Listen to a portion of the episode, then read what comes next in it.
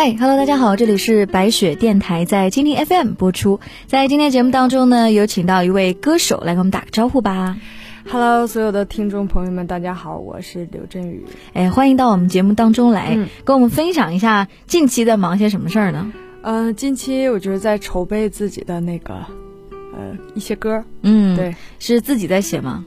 不是不是，因为我不是那种创作型的歌手，嗯。然后因为呃我我之前有参加过第一季的中哦，好声音，对，嗯。嗯、所以到现在来讲，七年的时间一直嗯没有自己的作品，嗯。呃，当然以前有过，但是比赛之后没有过，嗯。所以一直也在筹备，嗯。这个事儿不是一件特别简单的事儿，所以一直战线拉的特别长。是打算自己做吗？对，现在就是自自己做。哦，那自己做那肯定是压力特别大吧？对呀，嗯，比如说像这个制作费呀、嗯还有这个选歌，嗯或者说适合自己，因为自己不会写嘛，嗯所以说词啊曲啊都要去选一个合适自己的东西。嗯对，因为其实一晃跟你也认识好几年了，嗯、得有对我也不知道哎，可能也得有五五年年，五年差不多。我觉得这么长的这个时间状态里面，我一直觉得你是一个，就是我很羡慕的那种个性，是吧？对于什么事情就不纠结，很嗯干脆利落，就是我想做我就做了。对，呃，其实嗯每个人都有纠结的地方。嗯就是我是属于性格比较大条，嗯因为我们家我是独生子嘛，嗯，然后嗯，我又要当男孩儿，又要当女孩儿。我也，是，那为什么我就纠结 呃，因为你是那种小女人的那种，然后我就不是。啊、我有的时候觉得自己也没那么小女人，但是不知道为什么，就是还挺羡慕你这种状态。但我觉得吧，就是一个人久了，嗯就是、呃，可能父母帮不到自己一些什么东西，嗯然后在这条路上到自己选择的职业，嗯然后都要靠自己完成。我觉得这样这样的一个过程当中，会给给自己造成一个特别特别强悍的样子。嗯，就变得非常独立。对，你在北京待多久了？呃，十年，十年了。今年整整十年，哦，那你是零九年。那个时候为什么打算来北京？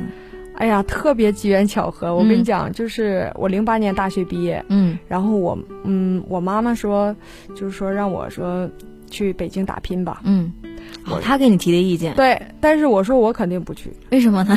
因为我不喜欢这个城市。哦，而且昨天吧，我跟朋友也聊过这个问题，嗯。就是说，我说我我不去，我不去北京。嗯。但是朋友也说说，嗯陌生人就是外地的嗯。来到北京，第一感觉都是不喜欢这个城市。嗯，但是只要在这个城市生活一段时间，嗯。就会特别热爱这个城市，嗯。对，反而不想走了。我就是，嗯，我就是呃，零九年来了之后，然后呃，一直生活到现在十年没有走，嗯。对，因为我听到非常多的人，就在没来北京之前，他可能会听到一些新闻嘛，嗯比如说，哎呀，路路程上面总是那么长时间哈、对总是那么塞车啊，可能天气有的时候又不好，为什么要待在这儿呢？压力又很大。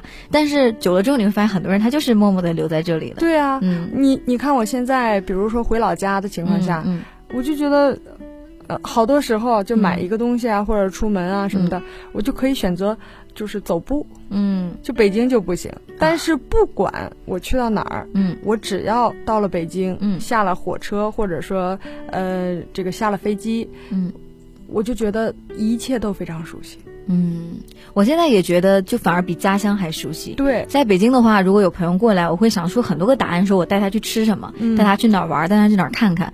然后经常有朋友说，哎，我去你老家，我是沈阳的吗，就会说，哎，我去沈阳了。然后你说我去哪儿逛呢？我突然懵了。他说你给我推荐个餐厅吧，我也懵了，因为我不知道那个餐厅还在不在。对，经常会有这种状态。很久不回家，对？而且经常会说，比如说一年可能才回一次家，然后很多新的商圈出来了，嗯新的商场我都没去过。我跟你讲，就是我家我是吉林市嘛，嗯。然后我回到家，现在已经，我其实说句实话，我都找不到家了。嗯，就是很多路都嗯。拆了重建，是。就我完全不知道原来的样子是什么样子。嗯。对，所以城市变化特别大。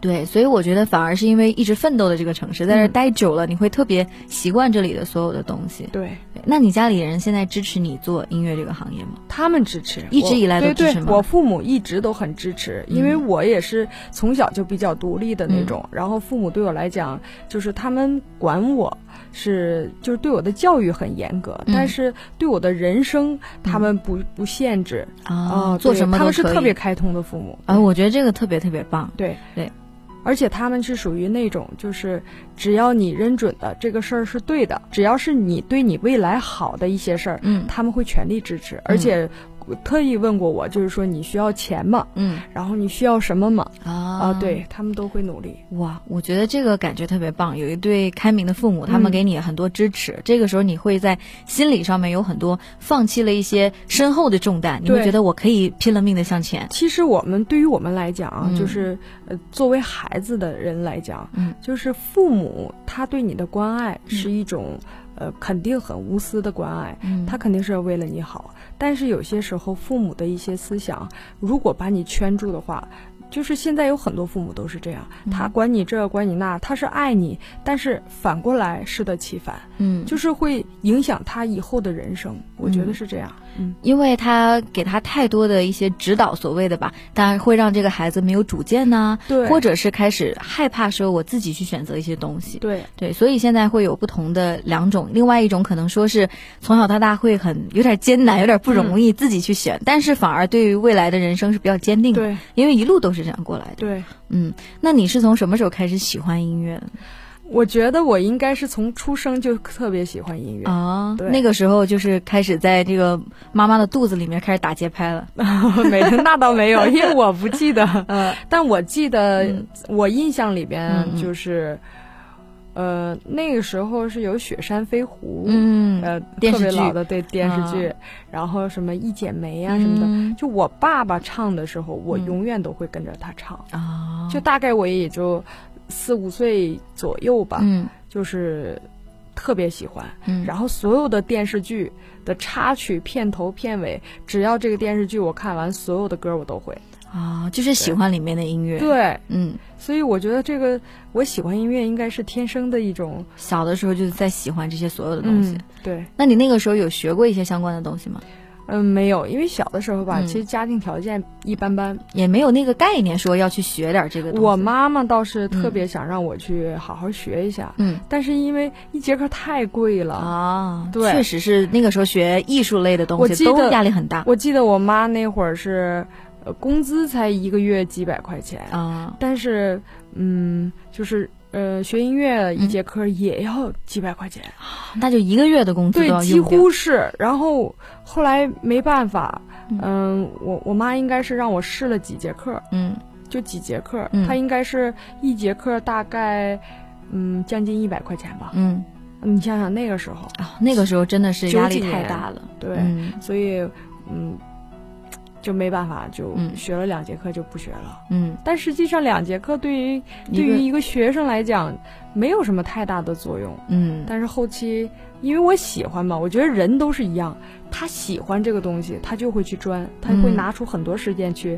干这个事情。钻研这个事儿，去想该怎么办。对对对嗯对，所以我对于我唱歌来讲，你知道我我对于我自己来学音乐，就是以前咱们不是有 VCD 嘛，嗯，我就一直唱，哇，就是从来回放，来回对。从第一首歌放唱到最后一首歌嗯啊，就是这样。嗯，还记得那时候都唱谁的歌吗？张惠妹啊，特别对喜欢。这是我这是我一直不变的偶像，是不是你之前听过的 VCD 你都会唱？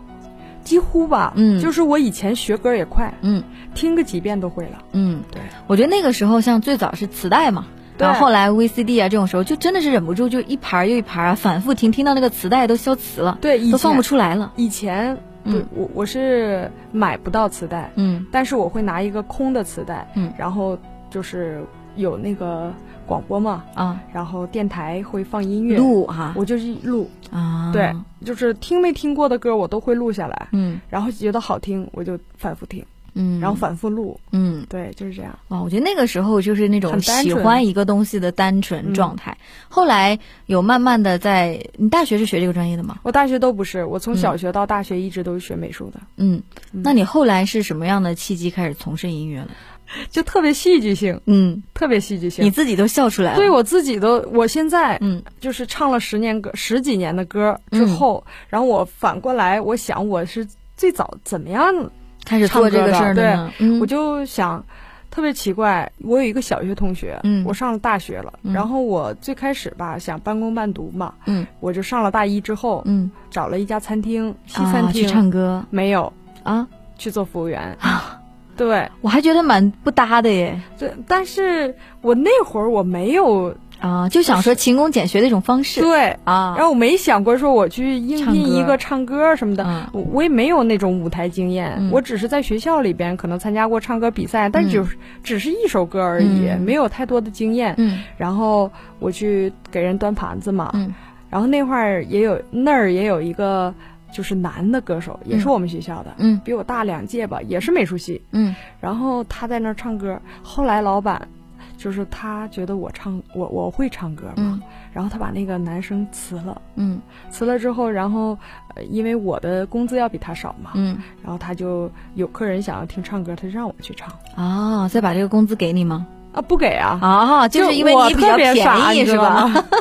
就因为你便宜，所以想说啊，就把它辞掉了，留你，这样更划算。对对，他、他觉得这样很划算，嗯但是我当时是不知道的，啊我我只是觉得，哎，他怎么不来上班了？嗯然后后来老板就总总觉得叫说说你去唱两首歌吧，嗯然后我还特别开心，嗯，因为我爱这个事儿，嗯也然后我也不知道他他背后的目的，我之前我我特别理解你这个状态，因为我也是上大学的时候就在做主持嘛，嗯也在这个行业也会接一些活儿嘛，对就去主持一些活动。我当时就有一个人，他就跟我说，我给你推荐活动啊，然后那个活动可以怎么样怎么样怎么样。我当时就觉得特别开心，我就有人给我推荐活动，我去主持了。我对于钱什么的一点概念都没有，然后他就一分钱都没有给我，就连我自己去路途上都是我自己来带搭钱。后来我才知道，其实我主持的每一场都是有钱的因。为你不懂规矩嘛。对，然后我也都没有收到一分钱，到最后我都没有收到。但我觉得都是挺珍贵的回忆的，因为嗯我觉得最珍贵的是在于那些人，因为我主持，所以他们记住我这个人了。对所以他们之后还是会找我，只是后来过了很久，我才知道哦，原来那些钱我没有拿到手里。那虽然说嗯就是钱你没有拿到手，但是你曾经用它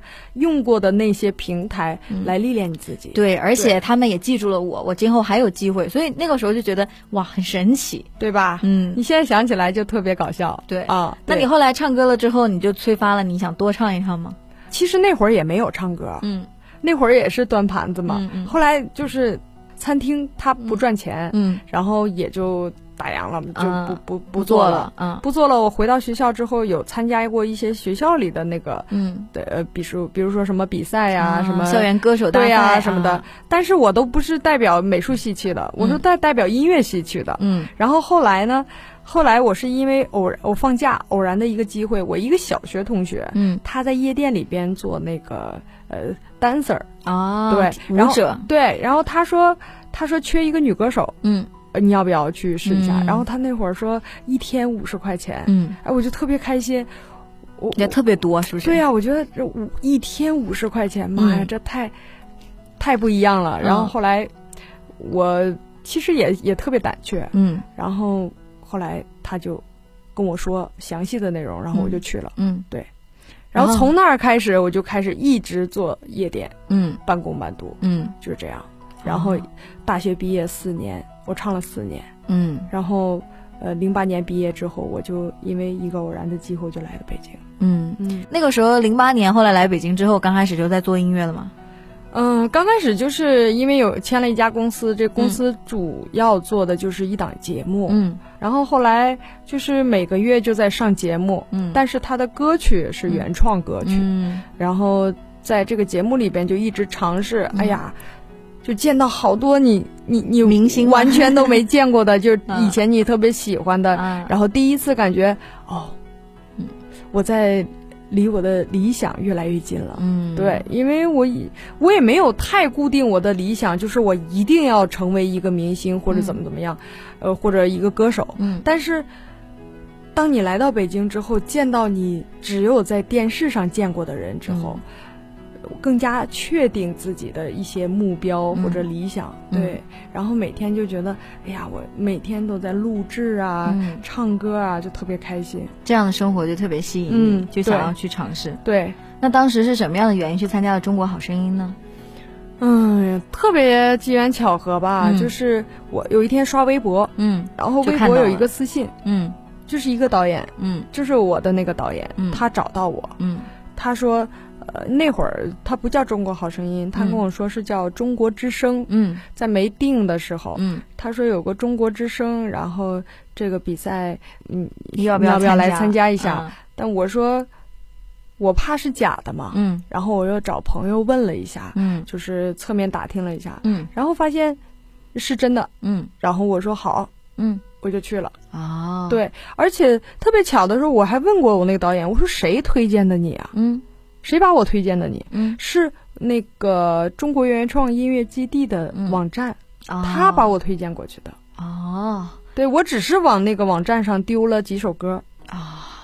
啊，我觉得就是这个世界有很多很巧合的事情，嗯是真的有人在关注这些东西。对所以我觉得最重要的就是你每一件事情做的时候，你都特别的专心做过、努力过，因为大家恰巧听到的时候被你里面的一些东西所打动，所以就有这样的一个机会。对，而且我觉得啊，就是，嗯，来到北京这十年，嗯。包括我的年纪一天一天也在长大嘛，嗯。就是跟过去肯定不太一样了。嗯。包括想法呀，比如嗯说对自己的梦想啊，嗯。可能更切合实际一些。嗯。但我觉得就是说，现在有好多年轻人嘛，嗯。就是他在努力，也有明星梦，也有自己的理想，嗯，但是我觉得人在努力自己想要的生活的过程当中，嗯。一定要不要太急于求成，嗯然后也不要太功利性。我觉得就是。因为我们常我们所有人都明白的一个道理啊，嗯就是说你付出的终将会有回报，嗯。所以说不要太去想太多，喜欢就去做，嗯。努力去做，嗯，然后就我觉得总有一天会得到你想要得到的东西。就你做过的事情不一定什么时候他会给你一些回报，只是你不知道在哪儿。对你，你看我现在其实我跟你说过的，我嗯从最开始一直到现在，很多时候都是想不到的事儿。嗯，你想想，我跟我跟那个网站嗯。压根儿也没有什么联系。对联系，嗯。但是他觉得好，他推推荐过去了，嗯。然后这是我的一个点。嗯如果没有他推荐，可能没有人来找他了。嗯，对。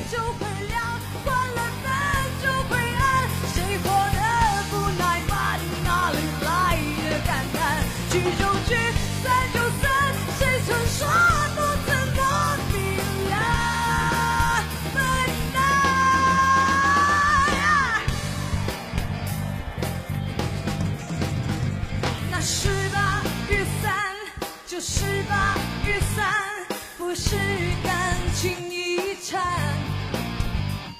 那烟消云散是天气现象，不上网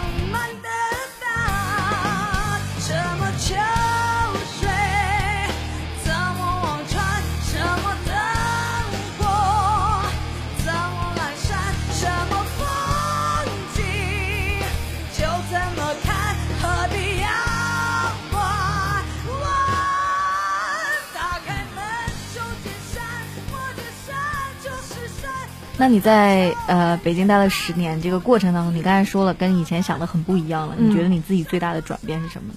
我觉得我最大的转变就是，就是更沉稳了一些。嗯。嗯，因为这十年嗯。真的是要比我，因为我来到北京是二十几岁嘛，嗯。二十五岁左右，嗯。呃，可能我这十年经历的东西，要比我前二十几年经历的要多几倍。嗯。所以我觉得就是不是说我看透人生了，也不是说我就一定会怎么怎么样了，但是我觉得我会用这十年的时间，就是想我曾经想的、做的，其实是不切实际的。嗯，对，所以说我觉得就是人生最简单的就是踏踏实实的做，嗯。然后努力嗯。选择，选择的时候要看，你要衡量你这个东西是你想要的，嗯但是你选择的时候也有对有不对，你不要执着。嗯就是如果它真的就不适合你，你不要去执着，嗯，非要去做这件事情。嗯，你做到最后也是一事无成的。嗯，我觉得这个是年纪慢慢长大了，对它会带给你的一些感悟，嗯一些想法，也慢慢的成熟了，对于很多事情更脚踏实地的去实现了，不像以前天马行空想说，反正我一定行，反正我一定可以做成很多很多很多事情。其实我觉得，人生在成长的道路上面，都是会经历很多的坎坷呀、困难呀，就是一些过不去，当时觉得过不去的事情啊，现在再来回看是很有意思。你在过程当中有遇到什么困难吗？困难就是最早的时候嗯就是没有钱嘛，嗯，对吧？这个嗯我觉得很实际的东西。作为北漂都是都都有没有有没有钱钱的时候，嗯包括其他的艺人也是，对，有的穷的，嗯，因为我真的我在在这边聊到好多人都说我我做音乐啊，我养活不起自己，我都是得再打一份别的工去养活音乐这个梦想。基本大家都是这样。其实每一个有梦想的人肯定都不会特别顺利，嗯。这是我觉得这是恒久不变的一个真理吧。嗯就是如果如果这件事儿如果太顺利了，我觉得他的人生也没有什么太可讲的东西，嗯，对吧？嗯。嗯，包括比如说像好多新二代，像谢霆锋什么的，嗯他们都是一样很嗯坎坷。对，你看他的家世也特别好，嗯。家庭也很有钱，但是他一样一样有很多的他也遭遇过很多其实是我们没有想象到的事情，对。太多了。然后我就是最早呢有很多就是没兜里边只有二十块钱，啊，然后但是我不同于别人，可能很多人住地下室啊，嗯。或者说没有地方住啊，嗯。我我倒是这这方面还可以，嗯。但是钱倒是有没有的时候，嗯。呃、然后也有特别特别，比如说好好声音之后嗯。就特别特别灰暗，嗯。那，不是说我好像站到一个位置了，我下不来，我不是，嗯。我没有，我从来都没有过，嗯，我只是觉得，因为你已经到这儿了，嗯。但是你下面要怎么去嗯。把自己做得更丰满？嗯。但是就是因为这些事儿特别纠结，嗯。然后迷茫过，嗯。然后我觉得有时候也觉得，当然年轻的时候也会想，嗯，就是说，啊，我已经做了这么多，为什么还没有结老天果。给我的东西却是这样的？嗯。就自己也觉得不公平啊，嗯。或者说抱怨啊。嗯。但是你经过，嗯、包括啊，我之前也出过车祸嘛，啊。哦，对，然后比如说，你看那个车主他本身是全责，嗯。但是他没有赔付你，嗯。他也他就觉得你随便，嗯你管我给你看病了，嗯然后给你修车了。嗯那你随便吧，其嗯他的我不管。我，但是我是觉得，就是说，你最起码慰问一句，对吧？嗯觉得你最起码人情嘛，嗯就是你把我撞了，我不会去讹诈你，嗯但但是你最起码给我一人文关怀，给我一个关心，嗯对吧？你或者哪怕一句对不起，嗯嗯是吧？嗯但是没有，嗯，我就觉得这个世界就特别灰暗，嗯。嗯，对这些东西对我来讲，生活上很多很多事情，嗯。就会觉得，哎呀，我我要不要留在这儿？我嗯。要不要离开这儿？嗯。就很多这样选择纠结的时候，嗯。而且对于唱歌来讲，我也想想过要放弃，就是觉得，哎，太累了，嗯。我我就不要了算了。嗯，但是，你可能睡一觉之后，你又那个勇气又来了，我就觉得不能放。嗯。我昨天只是生气了而已。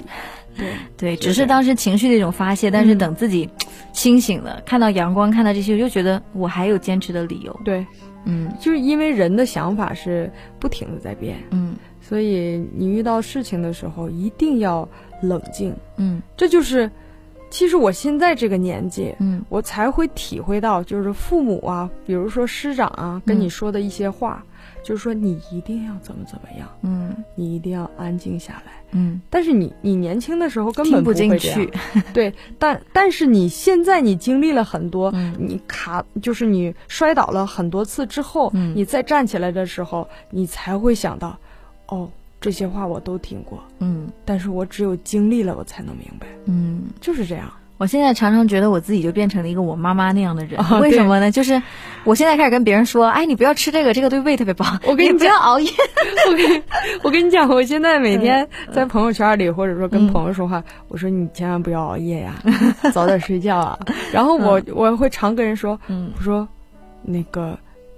你你穿点秋裤吧，就是就是我妈以前会说、你你把那个毛裤穿上，嗯然后我说我才不穿呢。我说我我说我根本就不冷，嗯实际上很冷，嗯但是我现在就会反过来告诉别人，我说你年纪大了，个腿该疼了。我觉得我活到现在，嗯就是真的是所谓的苦辣酸甜，嗯嗯，然后有的时候静静的看一样东西呀、或者说躺在那儿想一件事情，或者回味一下过去，嗯，我觉得真的是让你觉得人生经历很多不好的事情，嗯不是一件坏事。嗯它真的让你飞速成长。